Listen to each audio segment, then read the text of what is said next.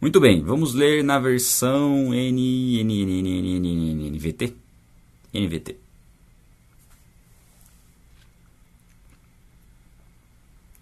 Aí. Primeiro, já de cara aí, o vinho produz zombadores. O álcool leva a brigas. Quem é dominado pela bebida não é sábio. E já entra num tema que nós não falamos até hoje, né? Eu, pelo menos que eu me lembre nas leituras. Em Provérbios a gente não falou ainda em relação à bebida alcoólica, né? Não há uma proibição, a gente não, não encontra isso nas escrituras, do consumo do, da bebida alcoólica, mas sim uma repreensão muito grande contra, contra a embriaguez, contra o exagero na bebida, que ele diz que o vinho vai produzir zombadores e o álcool leva a brigas. E o primeiro fala aqui que quem é dominado pelo álcool não é sábio. Bom, eu queria atentar aqui por essa frase aqui, ó. O álcool leva a brigas. E de fato, se nós formos pensar nas consequências do consumo do álcool, elas são terríveis, né? Se você for pensar nas brigas de trânsito, nas mortes de acidentes de trânsito, inclusive é, desavenças, é, eu só consigo enxergar problemas em relação ao álcool. Aí tem o lado, o lado, vamos dizer, positivo, entre aspas, né? Que seria o, o fato da pessoa ficar mais alegre, é, desinibida. E eu entendo isso acaba sendo, isso acaba sendo às vezes como um como um, uma fuga. Né? Eu particularmente bebi álcool desde os 14 anos, né? E o motivo era, era para não ser tão tímido, né? Como eu como eu era. Então, para soltar mais, para falar mais com as pessoas, para ser mais brincalhão, para aproveitar mais, eu se utilizava do álcool com o propósito de ficar embriagado. E nunca gostei muito da bebida, mas passei a gostar por conta da sensação que ela causava quando eu estava embriagado. E depois que eu entendi né, esse princípio, comecei a me convertir, eu de início não larguei completamente o álcool, bebia, vamos dizer assim, socialmente, até um ponto que eu entendi que vale a pena deixar de beber álcool por completo. Desde 2015 que eu não bebo mais álcool. Desde 2015 eu não bebo mais álcool. E eu entendo assim, tudo bem, a Bíblia não proíbe o consumo, proíbe a embriaguez, mas chega um ponto ali que fica difícil você saber qual que é essa linha, né, do consumo para a embriaguez. Esse é um dos pontos. Quando você não consome, qualquer consumo mínimo já tira você um pouquinho do estado né, de consciência firme. E a Bíblia diz que o álcool, a gente vai ter outras passagens sobre o álcool, o álcool leva você a perder o senso do correto. E de fato, você perde um pouco o senso do correto. E acaba, muitas vezes, né, é, criando problemas, fazendo aquilo que é errado. Então, os casos de adultério, de traição, eles se dão muitas vezes por conta do consumo do álcool, onde a pessoa sai um pouco daquele estado né, de, de, de estar sóbrio e perde um pouco a noção e é muito influenciada pelas sensações e circunstâncias. Então o álcool te expõe a estar mais suscetível a cair no pecado. Então quando a gente começa a olhar para o álcool, é um perigo. E, sim, se é um perigo, na minha opinião, vale a pena ser evitado por completo. Eu, na minha opinião. E, inclusive, o fato de eu evitar ele por completo, eu sei que eu tenho uma autoridade para falar que uma pessoa pode ficar sem, porque eu fico sem. Basicamente é isso. O único álcool que eu tomei no, nos últimos, desde 2015 para cá, deve ter sido numa bala de licor que eu não sabia que era bala de licor. Enfim, mas de lá para cá, né, álcool zero entendo ser algo que fez a diferença e aprendi muito a, né, isso logo, logo depois da conversão, que o álcool era uma fuga. Eu tinha o álcool como uma fuga. Precisava desestressar, precisava ficar desinibido e tudo mais, e recorria para o álcool, e o álcool acaba aprisionando a pessoa por conta dessa sensação que ele proporciona, assim como todas as drogas. Elas aprisionam as pessoas pela sensação que elas proporcionam, não pelo gosto em si. Então é importante rever isso, tá? Revise isso, pense sobre isso, reflita sobre isso. Enfim, um outro ponto. Você pode até falar para uma pessoa, você pode até beber socialmente, por exemplo, e falar para uma pessoa que ela pode ficar sem álcool, uma pessoa que é viciada em álcool, né, um alcoólatra. Você pode até falar, ó, você pode ficar sem álcool, mas talvez ela olhe para você e fale assim, tá, mas você não consegue ficar sem. Enfim. Ah, eu bebo socialmente porque eu me controlo. Ou talvez porque não consegue ficar sem beber e precisa beber socialmente. É só, só uma reflexão aí, tá? Não é, não é nada impositivo, mesmo porque a Bíblia não proíbe, tá? A bebida de álcool, mas é uma questão importante de se pensar, certo? Muito bem. O furor do rei é como o rugido do leão. Provoca, quem provoca sua ira põe a vida em risco. Aqui o rei representando a Deus, a autoridade dada por Deus, e a fúria é como o rugido do leão. A gente leu isso ontem, né? Só que a segunda parte é um pouquinho diferente do provérbio, né? Que continua falando né, a questão de provocar a ira do rei é algo muito complicado. Muito complicado você se revoltar contra a autoridade. Não faz muito sentido você se revoltar contra alguém que é superior a você e que pode e essa revolta ser pecaminosa, tá? Uma revolta pecaminosa é diferente de, é diferente de se revoltar contra o pecado, né? É uma revolta contra o que é justo, contra o que é correto. Né? Está falando aqui uma representação de um rei com autoridade, em primeiro momento, mas um rei justo. E se revoltar contra ele, você pode provocar a ira. É, existe a ira de Deus contra o pecado, né? E nós veremos o dia, o grande dia da ira de Deus contra o pecado no, no juízo final. E até antes, né? No, todos as, os eventos né, dos tempos do fim. Aliás, quem tem curiosidade para saber a respeito dos eventos dos tempos do fim, acompanhe, acompanhe, acompanhe. Eu estou errando umas palavras hoje, minha boca está rolada. É, acompanhe a jornada de Gênesis Apocalipse, porque vai até Apocalipse, e em Apocalipse a gente fala dos tempos do fim. Deixa eu tomar um chá aqui, porque minha Minha boca tá acordando ainda, tá enrolando para falar. Esses, esses tempos atrás eu tava com uma afta, né? Vocês acompanharam isso, né? Eu tava com uma afta, eu tava falando tudo enrolado.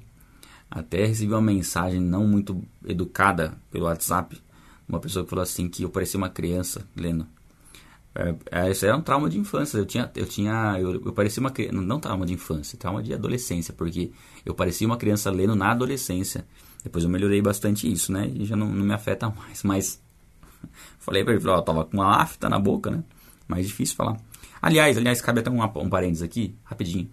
Ah, não mande mensagens para particulares se você está nos grupos do WhatsApp. Né? Muitas pessoas às vezes vão lá, acham que ela pode pegar um contato lá e mandar uma mensagem particular. Não faça isso, é muito inconveniente, né? Você ah, mandar uma mensagem para uma pessoa que não te deu esse contato. Aliás, você que está nos grupos do WhatsApp, é um grupo, são grupos de aviso, né? A gente só criou esses grupos para poder te avisar, você receber os links, é muito importante por jornada de Gênesis Apocalipse, você vai receber todos os links e materiais por lá. Por lá.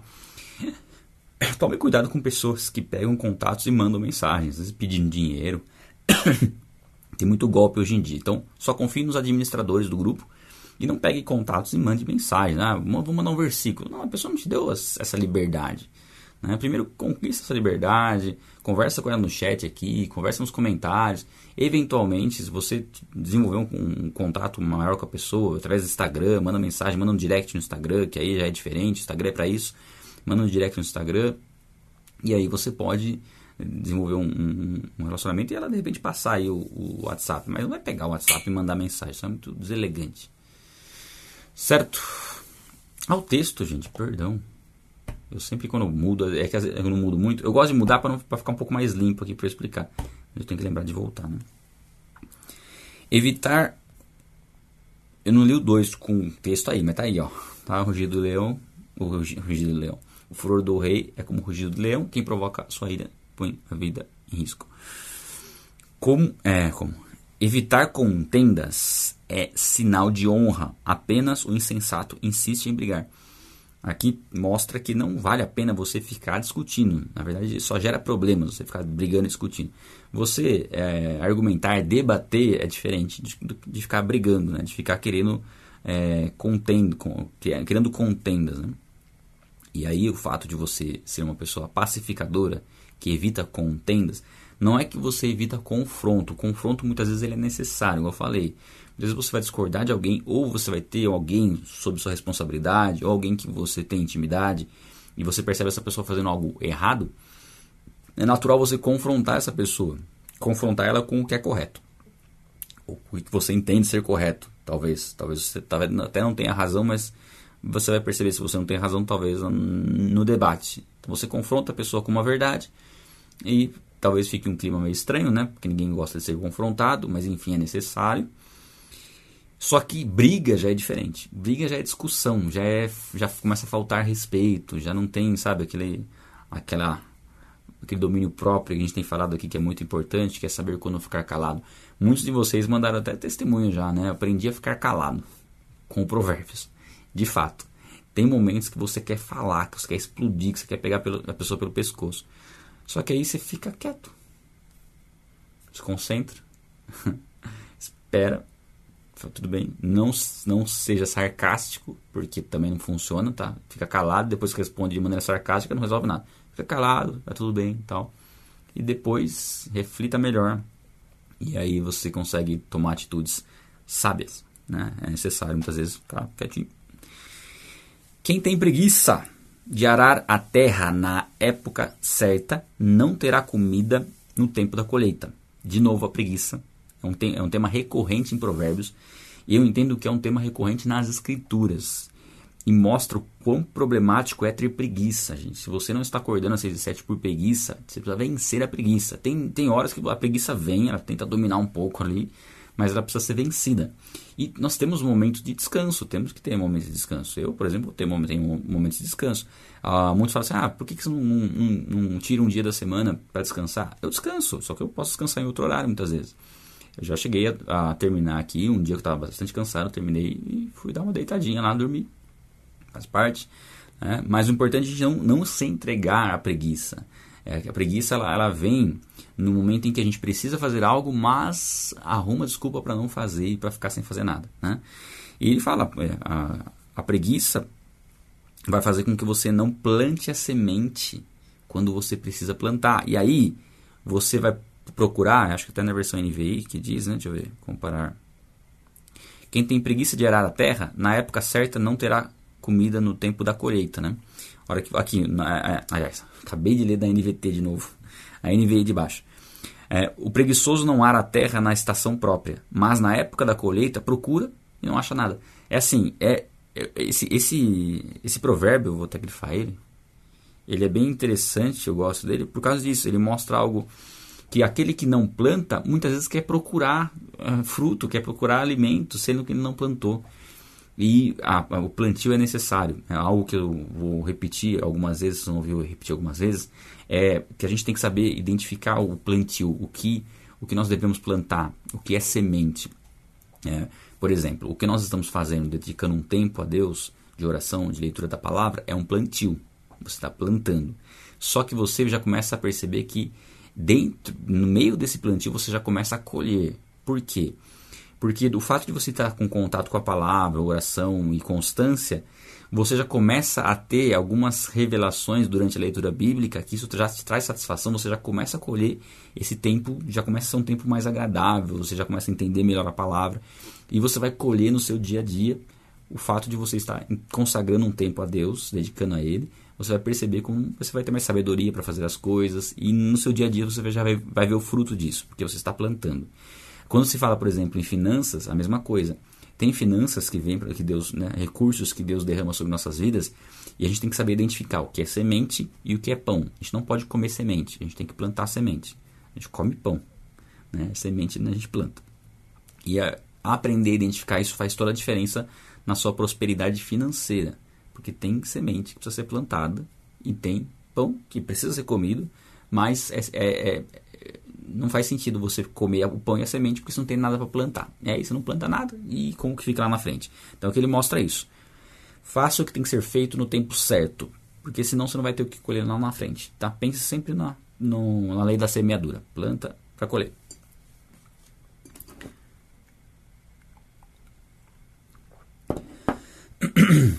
Vamos lá. Bons conselhos ficam no fundo do coração, mas a pessoa sensata os traz à tona. Outras versões falam águas profundas, né? o conhecimento que está dentro do homem. E a sabedoria faz a gente trazer isso para fora. Né? Nós absorvemos o, a informação, a sabedoria, né? o conhecimento, o conhecimento, não a sabedoria, o conhecimento. Porque a sabedoria é colocar o conhecimento para fora. É, é, através de atitudes práticas o conhecimento se tornar evidente. Então, como que nós nos tornamos sábios? Primeiro, pedindo sabedoria para Deus. Deus fala, peça, quem pede recebe. Então, peça sabedoria a Deus. Faça uma oração. Deus, eu quero sabedoria. Pode fazer essa oração. Tá? Pode fazer agora. E fala, Deus, eu quero sabedoria. Você vai receber o quê? A capacidade dada por Deus de conhecer a palavra e aplicar. Por quê? Para sabedoria, preciso conhecer. E para.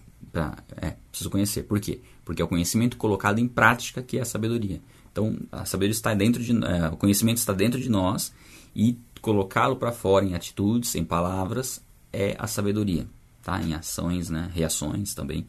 Então, qual que é o conhecimento? Parte dele é o que nós estamos fazendo. É como se fosse uma asa do avião. O que, que é uma asa do avião? É uma parte que o avião precisa, mas é uma das asas, ele precisa de duas. Uma das asas é essa que a gente está fazendo, que é a leitura bíblica diária, constante, oração, essa é uma das partes. A oração, ela, a oração ela faz parte do, do geral, né, da, da, vida cristã. Mas a leitura bíblica diária é uma das asas do, do avião. Qual seria a outra? Não sei se vocês tanto falar que vocês devem saber já, né? A outra seria estudar, os, estudar a Bíblia por temas, né? não, por, não na sequência, mas por temas. Quais seriam os temas, por exemplo? Ah, os temas, vamos pensar aqui, é, no versículo Versículo 3, por exemplo, evitar contendas, tal. Como que se evita contendas? Qual seria um tema para a gente trabalhar nesse sentido? Fruto do Espírito. E dentro do fruto do Espírito a gente tem domínio próprio, tem mansidão. Então, o tema fundamental que seria legal compreender é o fruto do Espírito, como ele se desenvolve, como ele é gerado. Então, isso é estudar por temas, tá? Então, basicamente, esses dois, essas duas formas de, de buscar conhecimento precisam caminhar juntas.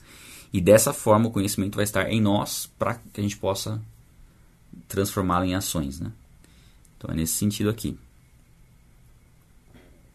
E dar bom, bons conselhos. Tá? Você vai ser um ótimo conselheiro se você buscar o conhecimento de Deus né? e aplicá-lo na sua vida.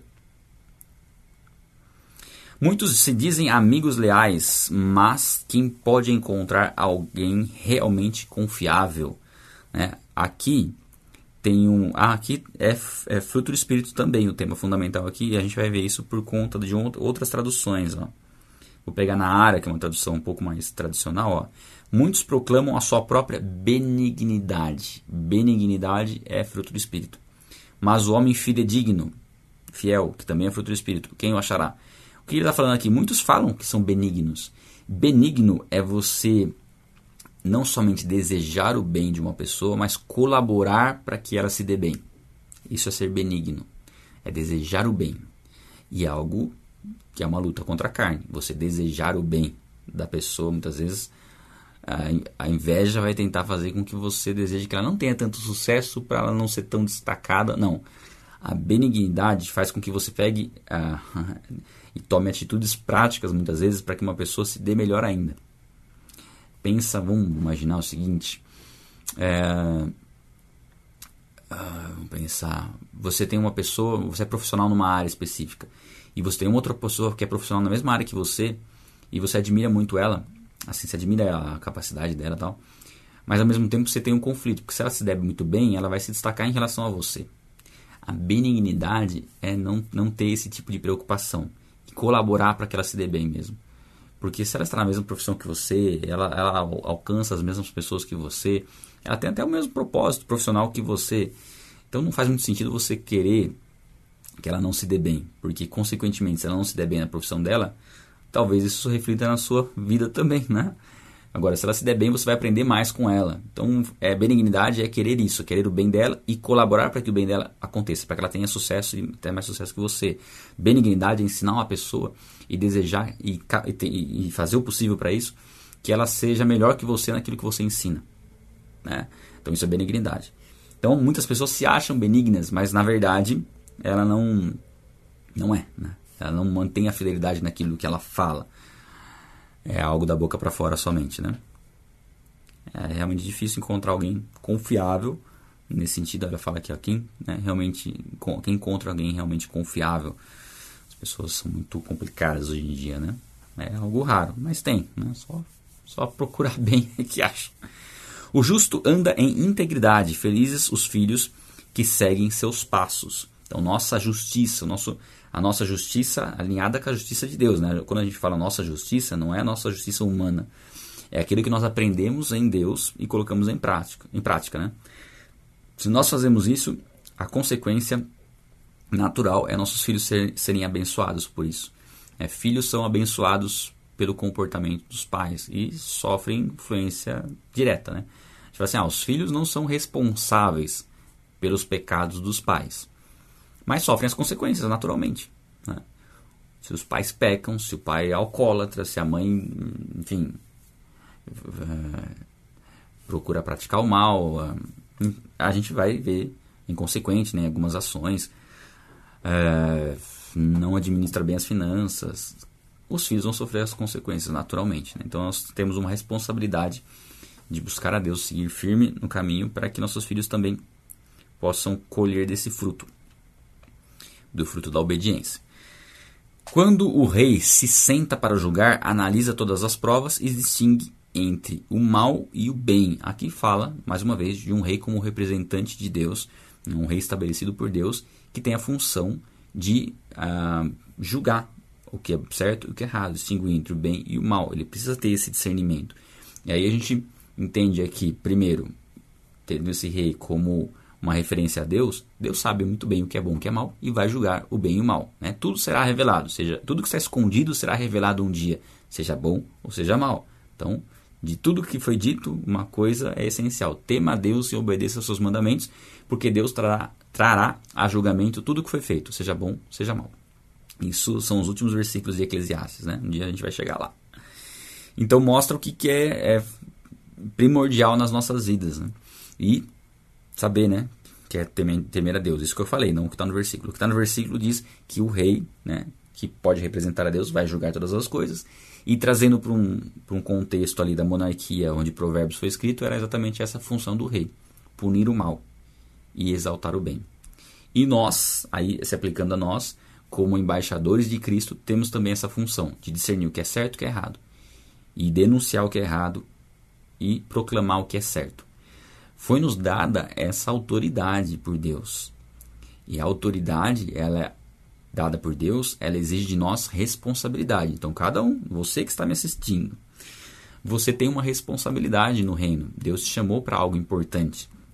E isso vai se desenvolver à medida em que você vai caminhando com Deus. Conhecendo a Ele, lembra das duas asas do avião? É preciso desenvolver isso para que você possa usar dessa autoridade dada por você para denunciar o mal e proclamar o que é correto. Ok? Deixa eu pôr no modo avião aqui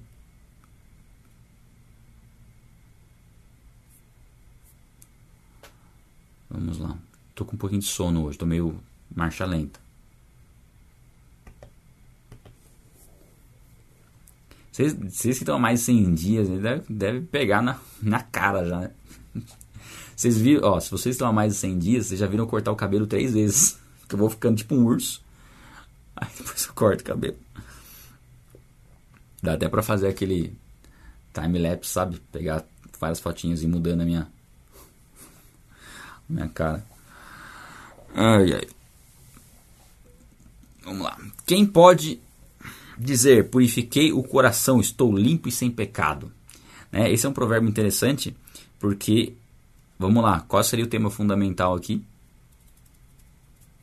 Tem vários, né? A gente pode falar de perdão, a gente pode falar de salvação, a gente pode falar de santidade com esse versículo ele mostra uma realidade que ninguém. É uma pergunta. Não é uma pergunta, não é irônica que fala. É retórica, não sei se é retórica. Que é uma pergunta já, já entendendo que não tem ninguém que possa chegar e falar, ó, oh, estou sem pecado.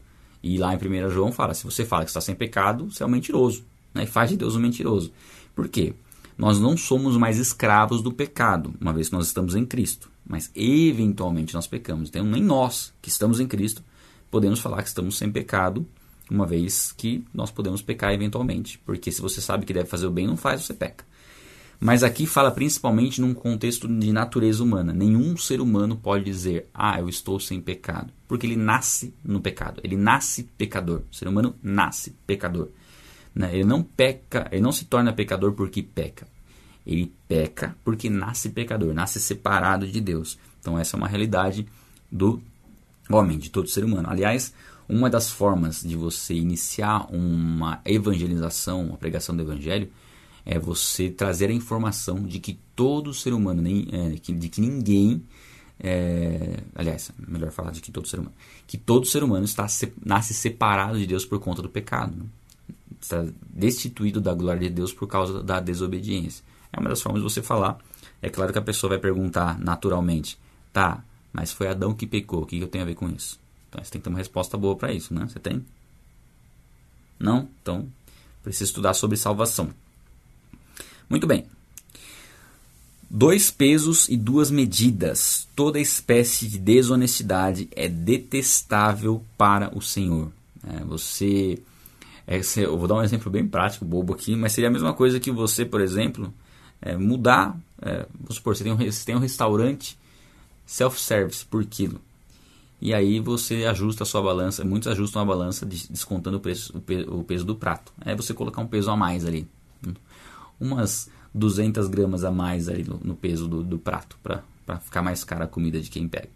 Isso é um, uma forma de adulterar um peso para ter um benefício próprio. Aqui ele fala muito também em relação à parcialidade, né? você ser parcial, você beneficiar pessoas por interesse próprio. Né? Você tem um interesse ali, você beneficia aquela pessoa porque você não tem um interesse ali. É diferente de você abençoar pessoas.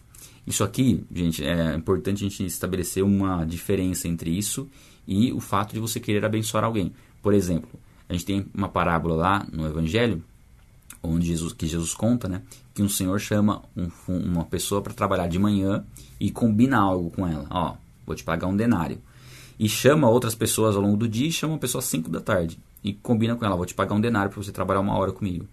No final do dia chega aquele que trabalhou mais tempo, recebe um denário. E aí quando o outro recebe um denário também, o que trabalhou mais tempo fala, oh, isso é injusto.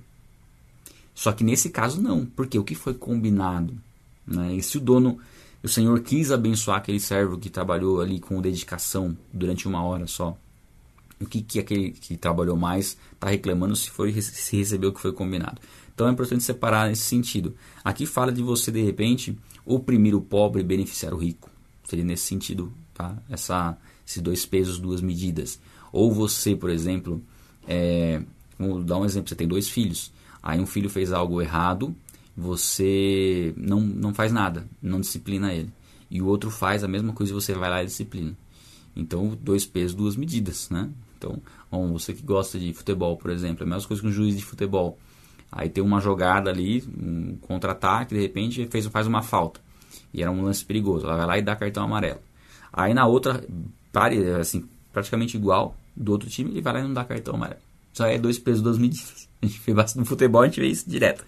É um exemplo é prático para a gente entender o que, que é isso. E diz que isso é desonestidade, que é detestável ao Senhor.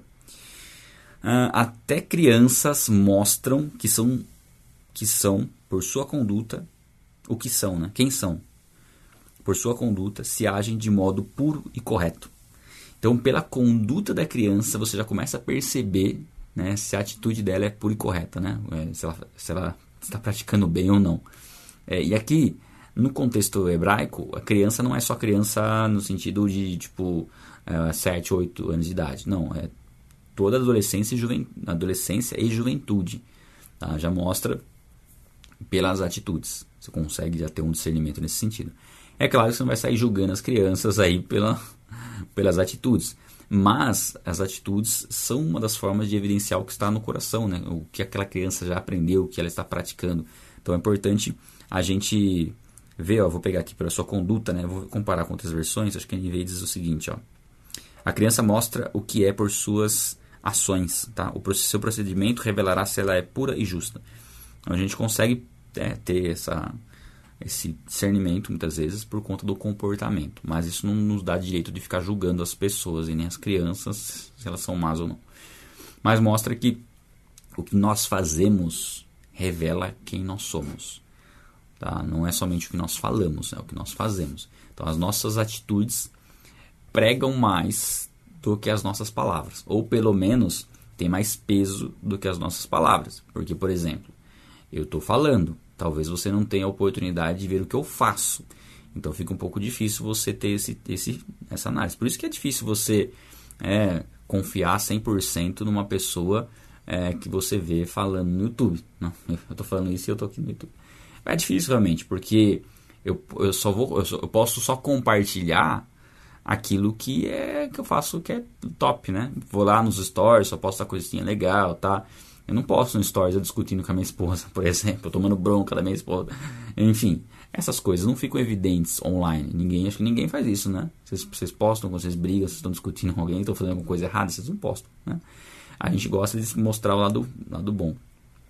O convívio é que vai mostrar isso. Então eu sei que as pessoas que convivem comigo podem ter uma, um, né, mais informações para fazer esse tipo de avaliação. Então por isso é a importância da, do corpo, né, da igreja de Cristo, da comunhão na igreja. Isso aí vai fazer com que realmente a gente é, tenha um comportamento. E aí, o que acontece? Se você tem um comportamento na igreja e outro em casa, tem uma pessoa na sua casa né, que sabe muito bem que você tá, se você está sendo uma pessoa num lugar e uma pessoa no outro, que é o seu cônjuge. Então, o seu cônjuge é a pessoa melhor que tem para falar a respeito do, do seu caráter, né? Se você de fato pratica aquilo que você faz.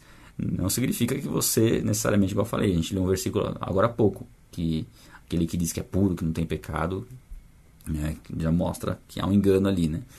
Não significa que a gente é, não é, a gente erra. Mas o importante é saber reconhecer o erro, se achegar a Deus e ser purificado através da confissão a Deus, né? Então, sempre pedir perdão para quem você prejudicou, tal. Gente tô com uma fome. fome, sono. ai, ai. Vamos lá, vamos lá. Ouvir, ouvidos eu tô lendo errado, meu, eu tô chegando às letras meio estranhas aqui. É o sono, gente. Essa noite que não, não dormi muito bem, não. Uh, ouvidos para ouvir e olhos para ver são ambos são dádivas do Senhor. Aqui é uma constatação de que Deus fez os nossos olhos e fez os nossos ouvidos. Ou seja, qual é a forma de adquirir sabedoria? Através dos olhos e através dos ouvidos. Como nós podemos adquirir sabedoria? Porque Deus nos deu olhos e ouvidos. Então veja que muitas vezes as pessoas esperam que depender de Deus é não fazer nada e ficar esperando. Não, Deus te deu condições e habilidades e capacidades para você usar e fazer a vontade dele. Muitas pessoas às vezes ficam esperando uma voz de Deus para tomar uma atitude, sendo que essa atitude já está clara que deve ser tomada pelo bom senso. Então, busque entender, isso é muito importante. Muito importante. Por quê? O nosso relacionamento com Deus, ele não, não, ele não precisa ser um relacionamento. É, eu não vou dizer assim que não é espiritual porque nós somos espírito e só podemos nos relacionar com Deus porque nós nascemos de novo e nascemos do espírito. É, mas não, não, não, nós não precisamos espiritualizar tudo. No sentido que eu preciso sentir o Espírito Santo me direcionando e me, me levando para fazer tal coisa, ou falando comigo, faça isso, não faça aquilo. Pode acontecer de você ter uma convicção muito forte dada pelo Espírito Santo? Sim, mas muitas vezes é o bom senso, é aquilo que Deus colocou em você, através do seu relacionamento com Ele, você faz e você percebe que aquilo é uma direção de Deus por causa do bom senso, dos olhos que Ele te deu e do ouvido que Ele te deu. Só que Ele trabalha os seus olhos e trabalha os seus ouvidos. Né? Ele trabalha os seus olhos para que seus olhos não cobissem as coisas, para que seus olhos sejam bons, e trabalha o seu ouvido para que você não dê ouvidos àquilo que é ruim, mas ouça aquilo que é bom. Então você trabalha em comunhão com Deus com as habilidades que Ele te deu, com a capacidade intelectual que Ele te deu. Você para, reflete, pensa, analisa e faz. Tá? Isso é muito importante. A gente lê em Provérbios, né? aquele que responde antes de, responder, de, de ouvir a pergunta é tolo. Aquele que não está disposto a investir em sabedoria é tolo também. Ele quer investir em outras coisas, mas não busca sabedoria, sendo que a sabedoria é o que faz ele, ele prosperar em todas as áreas. Então, quem nos deu a capacidade é o próprio Deus. Ninguém pode falar, ó, eu sou sábio sem Deus. Tá, se Deus arrancasse seu olho e seus ouvidos, você seria sábio da forma como você é? Né? Então, essa é uma questão importante né, de se pensar. Né? Muito bem. Uh, se, você, é, se você ama o sono, esse aqui é ótimo. Esse aqui é o versículo 6 e 7, tá? Se você ama o sono, acabará pobre. Mantenha os olhos abertos e terá fartura de alimento. Não se entregue ao sono. Acabei de falar que eu tô com sono. Mas eu não tô me entregando ao sono. Tá? Não durma demais. Está dormindo em 9 horas, 8 horas por dia. Não precisa, não precisa. Né? Lógico, você pode consultar um médico tal para você ver suas condições físicas. Mas aí 7 horas já tá ok já. Enfim, não ame o sono. E, e sono ele fala não só o sono no sentido de dormir também. Nós podemos é não que ele fale isso, mas nós podemos extrair isso. E de fato, né, tem sentido. É o sono de não acordar para a vida. Não acordar para a vida. Eu, eu creio que muitos de vocês estão acordando para a vida nesse sentido. Nunca tiveram um tempo devocional com Deus pela manhã. Assim, não nessa frequência. E você para e pensa, meu Deus, como eu fiquei sem isso? Como eu fiquei sem ter um tempo devocional com Deus pela manhã tanto durante tanto tempo? E a gente consegue ficar. Né? E a gente às vezes não percebe agora. Só o fato de você pensar isso como eu pude ficar tanto tempo sem tal coisa, significa que naquele tempo que você estava sem tal coisa, você estava dormindo. Por isso que você ficou. Seus olhos estavam fechados. Estava acordado, mas dormindo, né? Sempre quando você pensa isso, como eu fiquei tanto tempo sem isso, é porque naquele tempo que você ficou sem aquilo que você acabou de falar que você ficou sem, não sei se deu para entender, é porque você estava dormindo, tá? E aí quem dorme acaba ficando pobre. Mantenha os olhos abertos. É fácil o que tem que ser feito, que você terá fartura de alimento. Então, muito bem. O comprador pechinche diz: não vale nada, mas depois conta a vantagem de seu, de seu bom negócio. Esse é um versículo que eu também. É um provérbio que eu também guardei ele, guardei ele na minha mente, assim, né? Lembro ele na versão NVI, que foi a que eu li mais, né? Não vale isso, não vale isso, diz o, o comprador. Mas, quando se vai, gaba-se do bom negócio é, o, é, é uma atitude desonesta de você desvalorizar algo. Alguns podem achar que isso é uma estratégia de, de, de compra. Eu entendo como uma atitude desonesta. É desvalorizar algo, falar que aquilo não vale aquilo, para ter, um, ter um desconto, e a hora que tem o desconto, se gaba do preço que pagou. É, é claro que acho que talvez dependa um pouco do contexto, né? Muitas vezes. Mas é, imagina, imagina o seguinte, alguém está vendendo um carro para você. É, e aí você fala, não, isso aí não, não vale isso, não vale isso. Não, não, não tem como eu pagar isso, porque não, o carro não vale isso. E aí a pessoa fala, tá bom, tal, faz um desconto, você paga. E depois você paga e fala, nossa, paguei bem mais barato do que valia. Quer dizer, você mentiu, né?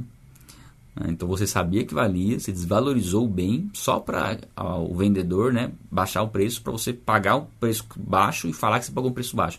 Então não fale que você pagou um preço baixo se você entendia que aquilo não valia aquilo que o cara estava cobrando. Né? Então a questão é a seguinte: é, é, a gente tem que ter um limite na negociação. É, não, não depreciar o, o, o que está sendo vendido só para ter um desconto. Reconhecer que aquilo tem valor e, e ter uma, um, uma moderação na hora de negociar. Isso é uma estratégia de negociação. Se você jogar um preço muito para baixo, talvez você até perca né, a negociação e, e, o vendedor se ofenda com a sua oferta.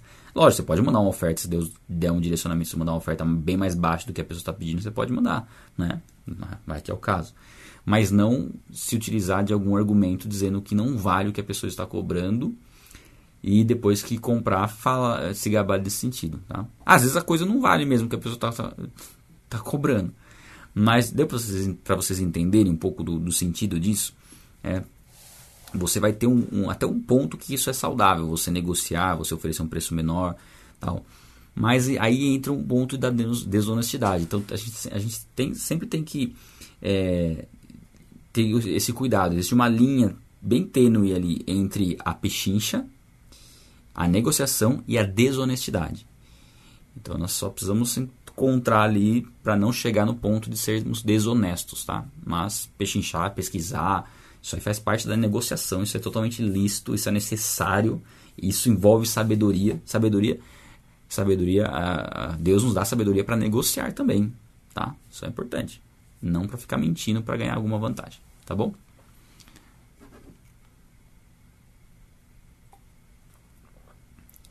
Muito bem.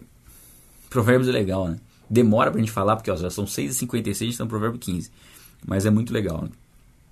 Ah, as palavras que transmitem conhecimento são mais valiosas que grandes quantidades de ouro e rubis. Aqui fala do valor da sabedoria comparado a riquezas materiais. A gente tem vários provérbios que falam em relação a isso. Então é muito mais valioso o conhecimento a respeito de Deus do que dinheiro. O dinheiro não leva a Deus, né? não, não podemos comprar nossa salvação.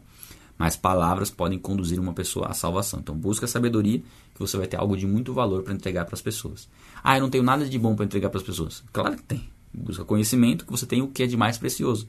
Vamos imaginar se você tivesse aí um quilo de ouro para entregar para alguém, não seria algo de valor para você dar para alguém? Com certeza, se você quisesse me dar um quilo de ouro, eu aceitaria.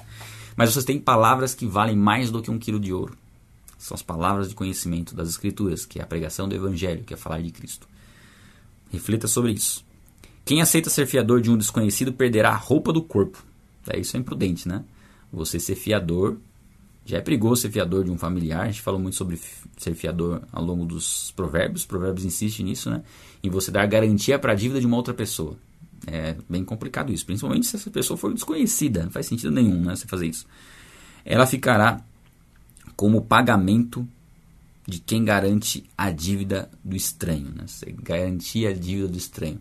Tem algumas outras versões aqui que falam a, a uma é, tradução oral hebraica diz de uma mulher promíscua. Então seria ficará como pagamento de uma mulher promíscua, como se fosse uma prostituta no caso. Mas acho que aqui faz, faz mais sentido essa tradução aqui, eu gostei dela, assim, pelo menos no contexto faz mais sentido, né? Ficará como pagamento quem garante a dívida do estranho. Né? Então você vai perder aquilo que você tem porque você garantiu que uma pessoa iria pagar a dívida que você nem conhece a pessoa. Né? Pão roubado tem sabor doce, mas depois será como areia na boca. É, esse aqui é legal também. Hein? Esse aqui é legal. Porque aquele que é roubado, ele pode trazer um prazer de inicial, né? um prazer inicial. Porque é algo que foi conquistado ali sem esforço próprio, né? Não houve... Aliás, é um objeto de desejo que foi conquistado de maneira ilícita. Então ele vai ter um sabor inicial bom por ser um objeto de desejo alcançado, mas é, é exatamente isso aqui. É a mesma coisa que você dá uma mordida num pão, a hora que você começa a mastigar, ele vira areia, ele vira terra na sua boca. Imagine que, que sensação horrível. Você dá aquela mordida, mas antes de você engolir, saborear o alimento, ele vira terra na sua boca. Isso é coisa roubada. Isso é se apropriar daquilo que não é seu. Ele vai ter um gosto bom no começo, mas o que está por trás ali é podre. E isso vai se revelar como algo podre. Nada que é roubado permanece com quem roubou. Nada. Se os ladrões soubessem isso, meu Deus do céu. É, se os ladrões soubessem que nada que você rouba permanece com você, você ia parar de roubar, né? Já pensou se as pessoas tivessem consciência disso? Como seria o mundo? Os políticos? Tudo. Né? Ah, eu vou grifar. Com bons conselhos, os planos são bem-sucedidos. Não saia para a guerra sem boas orientações. Muito bom também. É um melhor que o outro. E, de fato, né? Para a gente fazer coisas importantes, principalmente, é necessário conselho. Ter né, o feedback de pessoas que passaram por aquela experiência, que vão nos dar os, né, o caminho, né, ajudar a gente a evitar trombar nas pedras, né? Falou, vai por aqui, pisa aqui, ó, eu fiz isso, não deu certo. Então, beleza, não vou fazer isso. Se não deu certo, às vezes dá certo para você, mas você tem que analisar o contexto. De repente é uma coisa que é, é, um, é uma regra geral que você não deve fazer porque não dá certo. Então é sempre bom você pedir conselhos e saber para quem você vai pedir conselhos, tá? Você conversar com pessoas que te conhecem, que conhecem daquilo que você são especialistas naquilo que você está querendo conhecer. De nada adianta você querer aprender é, investimentos com uma pessoa endividada, por exemplo, né? Ou uh, culinária com uma pessoa que não sabe cozinhar. Basicamente é isso, né? Você tem que aprender com quem é autoridade na área, ou pelo menos tem um conhecimento maior do que o seu. Lembrando sempre, você não precisa ser uma autoridade numa área para ensinar algo. Você só precisa saber mais do que a pessoa que está perguntando. Pegou essa aí ou não? Pegou essa chave ou não? Tá? Você precisa saber mais do que a pessoa que está perguntando. Mas se você for uma autoridade, você vai ensinar um número maior de pessoas. Muito bem. E isso serve para a pregação do Evangelho. Você não precisa conhecer toda a Bíblia para falar do Evangelho. Você pode pregar o Evangelho simples. Só que, mais uma vez, se você não tiver um conhecimento profundo, o seu evangelismo vai ser limitado. Você vai falar do, do simples, mas se a pessoa jogar uma pergunta e você não sabe responder, aí complicou tudo. Né? Então, Né? Não complicou também não, tá? Se você olhar pelo ponto de vista que se a pessoa perguntou algo que você não sabe e você vai pesquisar e estudar para dar a resposta, é a melhor forma de aprender, tá? É, fica bem, fica com essa informação que é melhor. Porque às vezes a gente tem pouco conhecimento e não quer ensinar. Ah, não quero falar de Deus ainda porque eu preciso conhecer mais. Não. Você começa a falar. Aí você percebe que a pessoa começa a perguntar algumas coisas que você não sabe explicar. Aí você vai lá e estuda o que você não sabe explicar para você poder explicar. E nessa busca por respostas você vai construindo o seu aprendizado. Só não ensine o que você não sabe. Esse é o ponto. Ah, eu não sei isso. Então não fale que você sabe. Fala que você vai pesquisar, vai, pesquisa e fala. Não fala, ah, eu, ah mas eu acho que solta tudo. Não. Fala daquilo que você tem convicção. Qual a convicção que você tem? Que Jesus Cristo morreu por você e restou dentre os mortos, para que você tivesse vida eterna. E você pode falar com convicção. Dentro dessa frase que você vai falar para a pessoa, vão surgir perguntas. E aí essas perguntas, ser salvo, fui salvo do quê? Do que eu tive que ser salvo? Mas eu nunca fiz nada errado, por que eu tenho que ser salvo? Mas se eu, se eu, depois se eu morrer, eu vou para onde? Aí vão vir perguntas. Essas perguntas você recebe elas, que você, talvez você não saiba responder no primeiro momento, pesquisa, responde, aí você aprende. Porque já pesquisou, já respondeu, a próxima vez que uma pessoa perguntar o assunto, você já tem a resposta, você já fala. Talvez na próxima vez você até esqueça a resposta, você vai pesquisar de novo, aí você grava melhor e fala. Esse é o processo do aprendizado.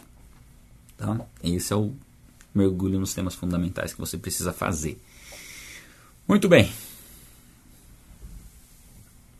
Sete horas. O fofoqueiro vive espalhando segredos, portanto, evite a companhia de quem fala demais. Né? O, nós temos uma afeição irracional pela fofoca. O ser humano, a nossa natureza pecaminosa, gosta de fofoca. Gosta de saber das tretas que estão rolando, né? das coisas erradas que estão acontecendo. Não, porque tal pessoa fez tal coisa. Tal... A nossa natureza pecaminosa gosta. Só que assim, isso é um veneno muito grande. Porque envolve a pessoa muitas vezes para também falar mal. Muitas vezes você tem que ter conhecimento de causa. E o fofoqueiro é isso, né? O fofoqueiro é aquele que pega uma informação e transmite ela sempre acrescentando alguma coisa, tirando alguma coisa, nunca com o propósito de auxiliar na resolução do problema, mas sempre com o propósito de expor as pessoas. É o que Cã fez com seu pai, né? Noé, no caso. A gente vai falar sobre isso na semana de Gênesis Apocalipse, na jornada de Gênesis Apocalipse. Mas é a exposição, é expor e não se preocupar em cuidar. É o oposto, né? é um descuidado. Então não fique, não conviva muito com pessoas que falam mal dos outros, tá? Tem esse cuidado aí. Né? Mulheres, né? E homens também, mas mulheres, de repente, num ambiente de... É comum a gente ver isso, pelo menos, né? O ambiente de, de beleza, né? De cortar cabelo, cabelo, fazer unha, não sei o quê. Tomar cuidado se não é o seu ambiente que você vai ele não é contaminado dessa forma, tá? Isso é muito importante também. Porque isso é fomentado, né? Isso é fomentado não só pelas mulheres que cortam o cabelo, mas por aquelas que. Não, que cortam o cabelo. Deixa eu explicar melhor isso, vai, só para não ficar. É, a profissional que corta e a pessoa. Eu, eu não quero que haja confusão entre as duas, né? Tem a profissional que corta o cabelo, que é a cabeleireira, maquiadora, cabeleireira e tal, e tem a mulher que vai lá para cortar o cabelo. Então, o ambiente, é, onde você deve cortar seu cabelo, fazer sua maquiagem, onde as pessoas, as profissionais que fazem o serviço, são zelosas em não propagar fofoca. Tá? Tenha esse cuidado. Porque se, né, lógico, as, as profissionais não, não podem impedir o que as clientes falam. Mas já é um filtro muito grande você ir num salão, ó, dica, dica para as mulheres no salão de beleza Vá num salão onde as mulheres que trabalham não são fofoqueiras e não ficam alimentando fofoca, tá? Basicamente a instrução é essa aí. Você não consegue controlar muito a cliente, mas o lugar onde você vai. Enfim, não se envolva muito nesses ambientes. Ah, quem insulta o pai ou a mãe terá a sua luz apagada na mais obscura escuridão. Esse aqui é uma é um provérbio que fala o oposto de honrar pai e mãe e ter seus dias prolongados na terra. É o oposto, é o ao contrário. Quem insulta o seu, o seu pai ou sua mãe está fadado a ter a sua luz apagada. Isso fala de morte física, fala de morte espiritual, fala de destruição. Então, tomar um cuidado muito grande nesse sentido, né? honrar os pais. A herança obtida antes da hora acaba sendo bem, não acaba não sendo bênção no final, acaba sendo uma maldição. É, é o filho pródigo, por exemplo, que exigiu a sua herança antes do tempo. Ele não tinha sabedoria para usufruir da, da herança. Ele gastou com prostituta, basicamente. Então, você querer algo antes do tempo é perigoso. Exigir algo antes do tempo é perigoso. Nós, é, Deus tem o tempo exato para nos abençoar. Então, por exemplo, você está de repente na igreja, servindo a Deus, e você está se sentindo injustiçado porque você não está sendo reconhecido. Você não está sendo injustiçado porque você não está sendo reconhecido. É tudo no tempo de Deus. Você está sendo trabalhado no seu caráter e na sua humildade, porque você não precisa desse, desse reconhecimento. Não precisa. Você não precisa de um título, de um status. Não precisa. Você precisa servir a Deus. E a consequência natural vai ser a, a, o homem te reconhecer, né? pessoa, a, as pessoas te reconhecerem. Mas se não reconhecerem, não tem problema também. Importante é o seu relacionamento com Deus. Então aqui fala de, que, de, de algo ser recebido antes do tempo. Então aquilo que você está para receber de Deus, você não vai receber antes da hora para o seu bem. Basicamente é isso. Por que, que você ainda não prosperou financeiramente? porque Deus ainda não trabalhou, ou né, você não deu a liberdade necessária para Deus trabalhar o seu coração nesse sentido e te capacitar a ser próspero sem desperdiçar os bens. Porque o segredo da prosperidade, financeira falando, financeiramente falando, é a sabedoria em administrar os recursos que serão colocados na sua mão, senão eles vão virar maldição. Então é o seu bem que você não prosperou. Mas não é bom que você não prosperou ainda, né? Talvez seja porque está, você esteja no processo. Mas pense o seguinte: não é bom você permanecer sem prosperar, porque isso significa que você ainda não adquiriu sabedoria para administrar os recursos que Deus te dá. E, gente, prosperidade não é a quantidade de recursos que você tem, é a qualidade de vida que aquilo te proporciona. Então, é você ter ausência de necessidades e você poder investir naquilo que é necessário ser investido. É você poder ser ativo no reino e usar recursos financeiros para multiplicar o seu potencial de alcançar vidas. Tá? É isso. Esse é o propósito nosso como ministério também. Nós queremos prosperar como ministério porque sabemos que os recursos financeiros nos darão a possibilidade de alcançar mais vidas. Né? Eu até comentei com vocês que eu estou para escrever um livro, né? assinei um contrato com a editora Vida. E com certeza a prosperidade financeira vai me ajudar a fazer muitos livros e poder levar esses livros em lugares que eu nem imagino. Né? Eu tenho um sonho, um dia esse sonho vai se realizar. E quando eu fizer o que eu quero, o que eu tenho como um sonho em relação a esse livro que eu vou produzir, eu vou postar e vou falar, vou mostrar o que eu, o que eu quero fazer, porque eu sei que é um, que é um testemunho, né? Mas eu tenho um propósito muito grande para esse esse livro que eu vou publicar e creio que os recursos financeiros vão ajudar, ajudar muito nesse sentido, mas não chegar lá e vocês vão saber do que eu estou falando. Mas é isso, tá? Nós temos que nos capacitar para receber aquilo que Deus tem para nos entregar. Busque conhecimento, sabedoria.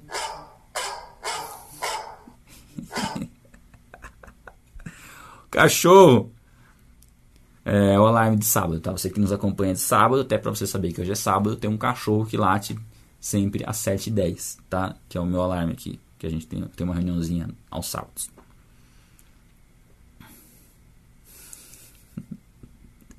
Engraçado esse cachorro. 22. Não diga, vou me vingar deste mal. Espere o Senhor resolver a questão. Não procure a vingança. Ah, eu vou matar essa pessoa eu vou me vingar dessa pessoa. É, é, claro, gente, a gente acaba gostando de filmes de vingança, né? Não tem jeito. É, quando você assiste um filme e aí a pessoa sofre um problema lá, é, matam a família da pessoa tal, você fica o filme inteiro torcendo para a pessoa matar todo mundo e de maneira cruel ainda, né? É a natureza humana, quer ver a vingança, quer ver é sangue nos olhos, quer ver a vingança. Mas na vida real, na vida real, nós temos que evitar esse tipo de sentimento, sabe? De querer ver o mal que da pessoa voltando sobre ela. Porque isso é com Deus, né? Deus conhece o coração da pessoa e sabe como trabalhar aquilo dentro dela. Muitas vezes uma pessoa que você está desejando mal já se arrependeu daquele mal pelo qual fez com, o mal que fez com que você não gostasse dela, já se arrependeu daquele mal. É tudo bem, de repente o mal não foi contra você, foi contra uma outra pessoa e você ficou com raiva dela porque ela fez mal para outra pessoa. Mas, muitas vezes, ela já se reconciliou com outra pessoa, ela já se arrependeu diante de Deus, já colocou isso, já se humilhou diante de Deus, já está servindo a Deus, já está ajudando pessoas, e você está odiando a pessoa ainda querendo que Deus pese a mão sobre ela. Mas não, ela já se arrependeu. Né? Às vezes a gente não conhece todo o contexto, por isso é complicado a gente querer fazer justiça com as próprias mãos. Né? Muito bem. A desonestidade é detestável para o Senhor. Ele não se agrada de balanças adulteradas. Mais uma vez, fala da, de balanças adulteradas, né? dois pesos, duas medidas. E fala da questão da desonestidade. Né? É um, não é coerente você se declarar cristão e ser desonesto. Não faz sentido nenhum. E às vezes a gente é desonesto com coisas que a gente faz vista grossa. Tá? questão de impostos é uma dessas coisas que precisam ser bem analisadas aí. Né? Ah, ter sabedoria nessa área também é importante. Muito importante.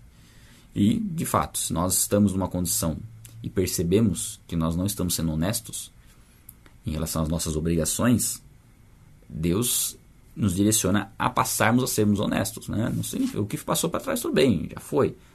A partir de agora, o que eu posso fazer para alinhar a minha vida em todas as áreas naquilo que é correto e honesto? Então, deixa eu fazer a partir de agora. Até dívidas, né? Você se programa para pagar uma dívida. Você, não, ah, é, você deve para alguém. Tá, você pode negociar essa dívida com a, com a pessoa. Entrar em contato com ela e falar: posso pagar você mais vezes? De repente, não sei como está a sua situação. Se você está endividado, é, o, o, o, maior dívida, o problema da dívida é aquela que gera juros, tá? que você tem que negociar ela. E a dívida que você ficou de pagar e não pagou e não deu satisfação. Essa é uma dívida complicada, porque coloca a sua credibilidade em jogo. Então, chega para essa pessoa que você está devendo, ficou de pagar e não pagou, e negocia com ela. Se programa, fala, eu não tenho condição de pagar agora, eu consigo te pagar em 10 parcelas de X, ou se você tiver um recurso, ou manda uma proposta. Fala, eu te devia 100, você pode parcelar em 10 pagamentos de 10, ou me dá um desconto e eu pago à vista? 80, 70. Aí negocia, a pessoa fez, você paga e resolve, né? Bom, vamos lá. Uh, o Senhor que dirige nossos passos. Então, por que tentar entender tudo ao longo do caminho? Esse é muito bom, hein? Esse é muito bom. E, inclusive, deixa eu ver outras versões aqui. Ó, os passos do homem são dirigidos pelo Senhor. Como poderia alguém discernir seu próprio caminho? Uma vez que Deus está no controle de tudo, nós não conseguimos saber exatamente quais serão os nossos passos. A gente consegue prever o futuro, a gente consegue imaginar e fazer, mas quem determina de fato é Deus. E é legal aqui porque ele fala: quem pode tentar entender tudo? É, a gente pode ter um discernimento muito apurado de algumas coisas, mas tem coisas que a gente não vai entender ainda. Todo, todo o processo ali de maneira perfeita é, dificilmente a gente vai entender. Nós precisamos saber que Deus está no controle, confiar que Ele está no controle e lembrando sempre que Ele fez nossos olhos, nossos ouvidos, então Ele vai caminhar, em, né, nós vamos caminhar em parceria com Deus, né, nós vamos ter o bom senso de agir e Deus vai ajustando, nos mostrando, ó, ok, você fez isso aqui, mas isso aqui não foi bom que você fez. Então Ele vai dar um, vai repreender para você fazer de maneira correta e alinhar a sua vida no caminho é, que você deve seguir. É armadilha prometer algo a Deus apressadamente e só depois calcular o custo. Né? A gente está falando um pouquinho de impostos e calcular custos né? para você para a conta fechar. E isso envolve um pouquinho de propósitos. Né? Quando você, por exemplo, se propõe a fazer algo, coloca isso como propósito de Deus e depois percebe que você não tem condições de fazer. Eu até recomendei várias vezes para vocês que estão participando de não fazer um propósito com Deus de participar 40 dias seguidos. Ó oh, Deus, eu faço um propósito com o Senhor de participar 40 dias seguidos. Porque vai ter dia que talvez você não consiga participar. Pode eventualmente acontecer. Faz um propósito com você mesmo. Tá? Ó, eu me comprometo comigo mesmo de fazer 40 dias seguidos. Aí não tem problema se você quebrar esse propósito, mas você vai tentar honrar isso, vai tentar fazer dar o máximo nesse sentido. Propósito com Deus, é importante você, você ter sabedoria se aquilo está dentro da sua capacidade de controlar as circunstâncias para que você cumpra.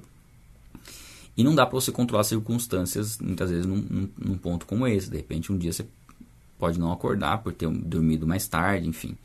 Então, quando a gente vai fazer um propósito, propósito e voto, é bom? Sim, isso muitas vezes te motiva a realizar algo, né? Você colocar um, um, um propósito de ficar um, sei lá, você de repente está comendo um alimento que te prejudica, refrigerante, um exemplo. Você está tomando refrigerante e isso está prejudicando sua saúde. Você quer ficar um mês sem. Você pode colocar um propósito diante de Deus de ficar um mês sem? Vai ser bom? Creio que sim. E o fato de você ter colocado como um propósito diante de Deus vai, vai fazer você levar a sério e não tomar refrigerante, mesmo que seja numa situação ali que só tem o refrigerante, não tem mais nada. Você não vai tomar porque você fez um propósito com Deus. O propósito tolo é aquele que você faz algo que você não está no seu controle. porque depende das circunstâncias. E você fazer um voto e depois não cumprir é, é pior do que não fazer o voto. É melhor você não fazer voto nenhum do que você fazer e não cumprir. Tá? Então esse é o, é o que traz aqui, o ensinamento que traz aqui. É uma armadilha, né? Você prometer algo de maneira precipitada. Às vezes está num momento de, sei lá, você está orando a Deus aí, sei lá, por alguma coisa, por um relacionamento, para Deus restaurar um relacionamento, faz um monte de promessa. Deus, se restaurar esse relacionamento, eu vou fazer isso, vou fazer aquilo. Aí depois que restaura, você não faz nada, porque você colocou todo um monte de coisa pesada para fazer. Então não precisa, você, não precisa, você não precisa ficar fazendo promessas a Deus para ser abençoado por Ele, tá? Isso não vai mover o coração de Deus. Tá? O que move o coração de Deus é, são atitudes de gratidão. Ora, busca Deus, confia, e quando você receber a bênção, você faz como gratidão não por obrigação, porque você se colocou numa condição de ter que fazer, tá? Não é sábio você colocar propósitos para você fazer mediante uma bênção de Deus. Isso pode ser até como um barganha. Ó oh, Deus, é, se o Senhor fizer isso para mim, eu faço tal coisa. Esse é um outro tema fundamental que não dá para entrar muito, senão a gente fica até sete e meia aqui. Mas basicamente é isso, né? Não, não fique colocando condições para Deus. Ah, Deus, se o Senhor fizer isso, eu faço tal coisa. Se você tem condição de fazer, já faz. Né? É claro que se aquilo que você quer fazer depende daquilo que Deus vai fazer por você, aí não é barganha. Né? Por exemplo, Deus, se eu for abençoado com tal coisa, é, vou pegar, sei lá, metade disso e vou fazer tal coisa. Isso não é barganha. Por quê? Porque você está condicionando. Se, se, de fato eu receber isso, eu vou fazer tal coisa. Então só precisa ter um discernimentozinho nesse sentido aí. Ai, gente, vamos logo. Quanto falta? 30.